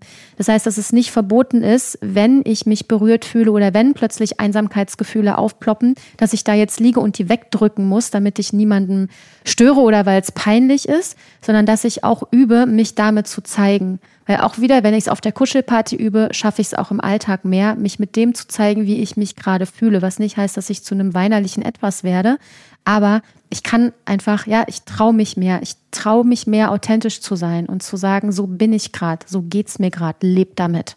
Weil ja auch alle Gefühle, die wir unterdrücken, die bleiben ja auch im Körper. und wir, wir brauchen Kraft dafür, sie festzuhalten. Ja, wenn du die ganze Zeit Wut oder Traurigkeit wegdrückst, was vielen so geht, weil sie so erschöpft sind, dann, deswegen gibt es so diese Leute, die dann so austicken und nicht mehr aufhören können zu weinen zum Beispiel die können das nicht mehr zusammenhalten, weil die so viel aufgestaut haben, dass die einfach platzen. Und dann fließt es einfach raus und dann ist es nicht mehr kontrollierbar. Wenn ich es aber in kleinen Dosen immer wieder rauslasse, fühlt es sich wirklich leichter an. Also der Alltag ist einfach leichter. Und es kann auch nicht mehr so viel körperliche Symptome, ne? Genau. Viele, viele Kopfschmerzen, Migräne. Ihr kennt das auch, diese Wut im Bauch oder Hass, ne? Mhm. Wenn sich der Magen zusammenkrampft. Äh, manche haben so Zähne zusammenbeißen, Magengeschwüre, genau, Kiefer, Zähne, Zähneprobleme, ja, Zähne knirschen nachts vom, vom Stress und so. Jene Emotionen, die unterdrückt Schwer tragen, ne? Schulterschmerzen, Rückenschmerzen, ja genau. Jede Emotion, die unterdrückt wird, löst was aus und hat körperliche Konsequenzen. Ja, und auch, auch da ist es ja wieder schwierig, als mir die Tränen zum Beispiel mal auf einer Kuschelparty kamen, hatte ich so diesen Impuls zu sagen, ist es okay, wenn ich kurz weine, mhm. weil ich dem anderen nicht zumuten wollte, dass er eigentlich kuscheln will, mhm. dieser Mensch. Mute dich und, zu. Genau, und ich aber jetzt heule und der dachte vielleicht, es wird eine schöne Kuschelerfahrung und stattdessen heulig und dann habe ich mir ein schlechtes Gewissen gehabt, mich schlecht mhm. gefühlt und dann habe ich um Erlaubnis quasi gewesen, ist es okay, wenn ich jetzt heule? Mhm. Und da hast du uns ja auch gesagt, wir sollen nicht fragen, ist es okay, wenn oder ist es okay, auch wenn wir jemanden berühren wollen, sollen wir nicht fragen, ist es okay, wenn ich dich anfasse oder so. Ja, genau, dieses okay ist so blöd, weil es halt so ein, so ein Mittelding ist, das ist so ein vielleicht. Ja, ist es okay, heißt so, darf ich mich dir zumuten, also hältst du das aus? Irgendwie, dass ich dich jetzt hier so stümperhaft berühre, sondern ist es gut, also ist es, fühlt es sich gut an, ja, für mich oder für dich. So, dass es halt nicht okay ist, sondern entweder, dass es gut ist oder eine bewusste Entscheidung. Und okay ist halt so ein scheiß Mittelding irgendwie. Wir sind okay mit irgendwas, dann sind wir eigentlich nicht okay damit. Und dieses Weinen, ähm, ja, sich eben zu trauen, sich zuzumuten. Und sag ich mal, Worst-Case-Szenario ist, der hat jetzt keinen Bock drauf, trifft die Entscheidung, steht auf und geht ja, dann machst du diese Erfahrung, dass du weißt und es steht jemand auf und geht. Du machst aber auf der Kuschelparty, glaube ich, ist es noch nie vorgekommen. Ja, die meisten Menschen fühlen sich geehrt, dass sich jemand traut, in ihrer Gegenwart sich so zu zeigen. Plus, ich bin da und ich gehe ja zu Leuten, die weinen, gehe ich hin. Ich halte deine Hand oder ich bin einfach da. Ich fange da nicht an zu trösten oder wegzustreicheln, aber ich bin halt da und bezeuge sozusagen, dass dort etwas passiert, dass dort Emotionen sind und dass die sein dürfen. Und dann laufen die einfach raus und irgendwann ist es, sind sie leer und dann ist es weg und dann ist gut. Hm. Sie guckt mich gerade an mit Hundewelpenaugen. Ja, ich habe mir gerade vorgestellt, wenn der wirklich in dem Moment gesagt ja, grauenhaft. Oh, äh, das wird mir gerade zu viel, ich, ich gehe und mhm. ich hätte dann da gesessen und oh, das wäre echt. Weil dafür bin ich ja da. Das ist ja auch der geschützte Raum. Ja, wenn du nicht gerade über jemanden rüber robst. Das stimmt, aber ich krieg's eigentlich meistens mit. Plus es gibt ja auch immer die deutliche Einladung, wenn ihr Unterstützung braucht, dann sagt es. Hätte ich ne? aber nicht. Ich wäre so. dann rausgegangen auf Toilette und hätte mich versteckt, glaube ich. Ja, okay. Ich krieg's, glaube ich, hoffentlich oft mit. Und Aber es ist noch nie, ist es, es wirklich schon nein, mal passiert, dass jemand nicht, geweint dass, hat und eine Person nein, ich glaube nicht. Plus, dass es immer auch Leute gibt, die dann trotzdem, an, also ich nicht trotzdem, die sich anfangen, darum zu kümmern. Ja, also wenn jetzt zum Beispiel mehrere Leute weinen, was manchmal vorkommt, ist sehr selten, aber es ist schon vorgekommen und ich bin ja alleine, ich kann mich nicht teilen, dann gibt es immer Teilnehmer der Kuschelparty, meistens welche, die schon öfter da sind, die auch wissen, was ich dann mache, die mich dann quasi unterstützen oder die mit Raum halten, ja, oder die damit einfach festhaltende Hand halten. Also man ist dann dort quasi auch nicht alleine mit seinem Schmerz und das ist auch sehr heilsam und schön. Aber Angeline, sind, sind das da alles immer nur bedürftige Erwachsene, die in ihrer Kindheit nicht genug Berührung, Nähe, Liebe und Verständnis bekommen haben? Das sind, sind das wir doch alle. gebrochene? Nein, nicht gebrochen, nicht gebrochen. Wir haben uns alle nicht genug. Hatten wir schon mal. Dieses, ne, wir sind alle von Eltern großgezogen worden, die auch zu wenig Berührung haben. Wir haben alle zu wenig gekriegt. Berührung heißt, wir werden die ersten drei Jahre quasi permanent am Körper getragen, auf nackter Haut. Das ist gesund. Wurden wir alle nicht. Wir wurden in Kinderwagen gesteckt. Im schlimmsten Fall direkt nach der Geburt getrennt. Das ist ein Trauma. Das ist ein richtig tiefes Trauma. Und das wird zum Glück immer weniger, ja, dass immer bewusster wird, wie wichtig das ist, dass ein Baby bonden kann mit der Mutter, dass postnatale Depressionen weniger werden, wenn es passiert, dass ein Kind mehr wächst. Also es ist quasi mit diesem Bewusstsein ja seltener wird, dass wir so bedürftige Erwachsene sind. Aber dadurch, dass wir so wenig berührt werden, sind wir erstmal alle Löcher. Und dafür sind die Kuschelpartys ja ein wunderbares Geschenk. Diese Löcher wachsen von innen zu. Und dann sind wir keine bedürftigen, gebrochenen Menschen mehr. Gebrochen würde ich nicht benutzen, weil die meisten sind ja gesund. Also es sind gesunde Erwachsene, die einfach spüren, hey, mir fehlt was. Und dann sind sie auf einer Party und plötzlich bricht ein Einsamkeitsgefühl hoch, von dem sie gar nicht wussten, wie krass das eigentlich ist. Und die sind aber genau am richtigen Ort, um das zu heilen. Weil das ist so ein Punkt, warum viele auch nicht auf so eine Partys so äh, leichtfüßig gehen oder das gern rumerzählen, die so zum ersten Mal das hören oder so oder von mir gehört haben. Dieses, ja, ja, ich glaube schon, dass es für andere toll sein kann, aber ich brauche sowas nicht. Mhm. Ich habe eine Frau, ich habe Kinder, ich habe Freunde, ich bin gut versorgt, ich habe das nicht nötig. Mhm. Ja, es hat noch so ein Stigma von Erbärmlichkeit oder Bedürftigkeit.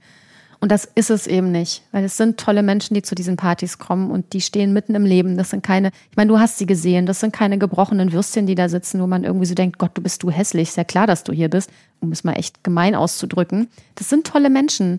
Die haben Berufe, die haben ein Leben und die haben halt einfach gecheckt, hey, ich bekomme hier was, was ich sonst nicht bekomme und es geht mir besser. Ich kann es noch nicht sagen, ob ich das so erlebt habe, weil ich nicht weiß, wie viele Menschen von denen wirklich einsam sind. Vielleicht sind die auch wirklich alle, fast alle Singles und sehr einsam in Berlin. Das kann ich halt nicht sagen. Dazu kenne ich sie noch zu wenig. Ja, es gibt ja viele Single in Berlin, aber es sind auch einige dabei, die wirklich Beziehungen haben.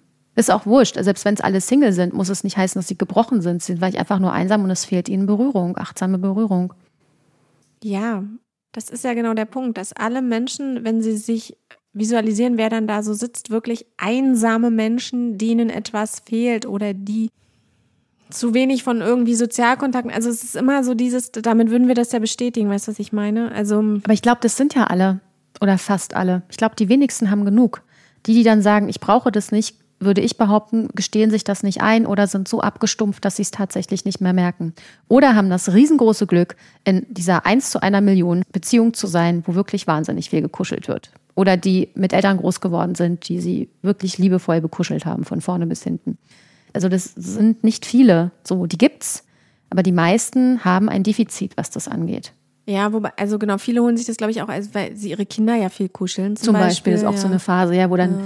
Mütter vielleicht eher bewusst kommen von ich bin mal dran, aber wo ich auch viele Mütter habe, die sagen, nee, bleib mir weg mit Berührung, die kleben ständig an mir dran. Ja, ich habe immer so drei an mir dran hängen, so die dann erstmal sagen, du, das reicht mir, die dann wahrscheinlich eher wirklich zu einer Massage gehen, um zu sagen, ich brauche mal was zurück, wo jetzt einfach, wo ich nichts wirklich machen muss. Finde ich auch völlig legitim. Hat auch mal eine Physiotherapeutin im Gespräch, die gesagt hat, ich berühre tagtäglich so viele Menschen. Abends habe ich keinen Bock, meinen Mann noch anzufassen, mhm. manchmal echt. Die sogar zu viel hat. Ja. Nun gibt es ja auch Formate, äh, das zumindest eins, auf das ich gehen werde, wo man dabei keine Kleidung anhat. Was ist der Benefit? Ach Gott, also du sprichst jetzt vom Ölplayfight. Ich glaube, es gibt, ähm, es gibt bestimmt auch Kuschelformate, ähm, die biete ich nicht an, wo man, sag ich mal, kuschelt und einfach nackig ist. Ja, genau, ich meine den Ölplayfight. Ja, genau. Ähm, also Ölplayfight ist einfach klar, du bist nackig, weil es einfach um Öl geht. Also es ist einfach ein praktischer Grund so. und es ist ein sehr, sehr schönes Gefühl. Du hast halt Öl auf der Haut, du bist auf einer Folie, also man rutscht halt, man gleitet die ganze Zeit. Und das Kampfgefühl ist ein anderes, weil tatsächlich Kraft weniger ausmacht, sondern Kondition. Weil du kommst durch dieses Öl an der Haut, du kannst nicht mehr festgepinnt werden. Du kommst immer irgendwie, kannst du dich rausglipschen. Das heißt, das Kampfgefühl ist ein ganz anderes. Und ja, man wird halt nicht festgepinnt, sondern man versucht immer irgendwie sich rauszuglipschen. Man kann den anderen nicht festhalten und man gleitet über die Matte. Und das ist ein sehr, sehr sinnliches, schönes Empfinden. Wobei auch letztens ein Freund mitkam, äh, von mir, der was, glaube ich, sehr Erotisches erwartet hat und dann auch meinte, er fand es total angenehm, dass es dann so unerotisch war. Natürlich kann ich ein Ölplayfight total erotisch machen, aber per se ist erstmal nicht wirklich was Erotisches dran. Klar, eingeölte, erwachsene Menschen fallen übereinander her, aber es ist tatsächlich erstaunlich unerotisch. Ist das Verletzungsrisiko nicht extrem hoch, wenn du eben nicht mehr dich auf dem Boden halten kannst, sondern ständig irgendwie wegklipperst? Ist das viel höher als bei so einer Party bei dir zum Beispiel, so einem angezogenen Playfight? Würde ich fast nicht sagen. Also auch schnelle Bewegungen sind gar nicht so leicht. Also jetzt so ein Ellbogen oder so, der mal rausfährt, das ist eher, also es sieht von außen mehr nach Sex aus als jetzt ein Playfight. ja, weil du bist halt mehr so ineinander verschlungen oder rutscht auch aufeinander rum und so. Also es ist jetzt bestimmt nicht für jeden, der ja, ja, da zuhört. muss man, glaube ich, schon sehr konsensfähig sein und sehr gut im Ja Nein sagen. Aber es sind ja auch wieder Leute drumherum, die den Raum halten. Wie gesagt, äh, mein Freund hat dann auch irgendwie gesagt, das war jetzt erstaunlich unerotisch, hätte er nicht erwartet. Ja, aber sich eben auch zu trauen, wenn man wirklich merkt, hier ist niemand, mit dem ich nackt rumglibbern will, dann wirklich nein zu sagen, zu sagen nein. Genau. Und ja. nicht zu denken, jetzt bin ich hier, jetzt habe ich bezahlt, alle erwarten, dass ich auch mitmache. Mhm. Ich mache zum Beispiel nicht alle Warm-up-Übungen mit bei diesen Ölplay-Fights, weil ich mir eben genau aussuchen möchte, wer mich berührt. Ne, und es ist mir wurscht, ob das Klamotten sind oder nackig, nackig noch mal mehr. Das heißt, es gibt so eine Übung, wo alle sich so hinknien, also so, so, Gott, wie heißt denn das jetzt? Die Bank machen oder die Kuh oder wie auch immer, ja, so diese, diese Vierfüßerstand, Vierfüßerstand. Und ähm, alle sind quasi eingeölt und ölen quasi dadurch den ein, der dann so unten drunter durch, wie so durch einen Kanal sich so durchwinden muss. Und die haben da alle totalen Spaß bei, wenn ich das sehe. Es ist nicht meine Übung, weil ich das nicht möchte. Ich möchte da nicht wahllos quasi durch irgendwelche Körper durchglipschen. Ich möchte mir das aussuchen und das ziehe ich auch durch auf diesem Event dann und das ist auch völlig in Ordnung. Na, ich habe mir überlegt, ob ich bei den Warm-up-Übungen so einen Bikini-Slip einfach erstmal anlasse und den dann wirklich erst ausziehe, wenn es zum Kämpfen geht. Du kannst, du kannst auch bis zum Ende dein Bikini anlassen. Es gibt auch Leute, die bleiben die bleiben angezogen. Du kannst, die meisten Warm-up-Übungen sind eh noch in, in, Trainingsklamotten so ein bisschen und erst wenn das Öl ins Spiel kommt, wird man dann langsam so ein bisschen nackiger. Und auch da, du könntest bis zum Ende dein Bikini anlassen und keiner guckt blöd. Ist das wirklich so? Also es ist wirklich so, Frauen? ja, ja. Manche sind bis zum Ende ähm, oder ziehen sich dann irgendwann aus, wenn sie merken, ja stimmt, hier guckt eh keiner, sind eh alle nackt, was soll's. Ja, und dann kommt so eine Entspannung rein. Aber ich habe jetzt schon mehrmals, ich war, bin jetzt, glaube ich, zum vierten Mal da oder so. Und es war jedes Mal so, dass eine oder zwei Personen noch sehr lange ihre Unterhose oder auch ein BH oder sogar ein Unterhemd anhatten. Und es ist wirklich, das meine ich, das sind tolle Erwachsene. Da guckt keiner blöd. Also ne, man muss ja auch gucken, auf welches Event gehe ich wenn ich auf einem Event bin, wo dann irgendwie, hö, hö, traust dich nicht, hö, hö, ja, sofort gehen. Aber wenn das sein darf, Genauso wie sein darf, dass ich nicht alle Übungen mitmache und keiner guckt mich blöd an. Ich guck dich heute Abend blöd an. Ja, dann guck mich blöd an, dann halte ich das Soll aus. Ich das aus Spaß dann mal wirklich so, so richtig arrogant Mach mal. abfällig? Mach mal. nicht, Traust dich nicht, Nee, hä? ich- Bitch. ich- ich- genau du bist ja so. Ich- feige. Ich weiß nicht, ob ich den Blick, ob ich mich das traue, aber es wäre echt witzig, wenn ich das ohne Lachen hinkriegen würde. Ja. Ich werde euch berichten, ihr Lieben, wie es, also nicht alles, nicht vieles, nicht sehr vieles, aber ich werfe mich da heute Abend mal rein. Ob mit oder ohne Höschen, bleibt geheim. Ähm, was für ein toller Abschluss. Ich verrate euch das dann nächstes Mal. Nein. Bleibt dran unter www. Nein. Genau, vielen Dank, äh, dass Sie eingeschaltet haben. Ja, bis zum nächsten Mal mit oder ohne Höschen. Keine Ahnung, was ist das? Königinnen-Disziplin heute Abend für mich. Das wird meine Königin-Disziplin, das wird meine Herausforderung. Und ich muss dich arrogant angucken. Das ist die Challenge. Stimmt, ja. Ah, Ich glaube, ich glaube echt, ich muss dann so, ich kann das nicht. Ich kann nicht Mach so. das das nächste Mal. Oder wenn du, wenn heute dran denkst, du bist ja mit genug beschäftigt wahrscheinlich. Heute ziehe ich mein Höschen ja aus oder nicht. Äh, Das da kann kann ich dich sein. nicht arrogant angucken. Alles klar, ihr Lieben. Bis zum nächsten Mal.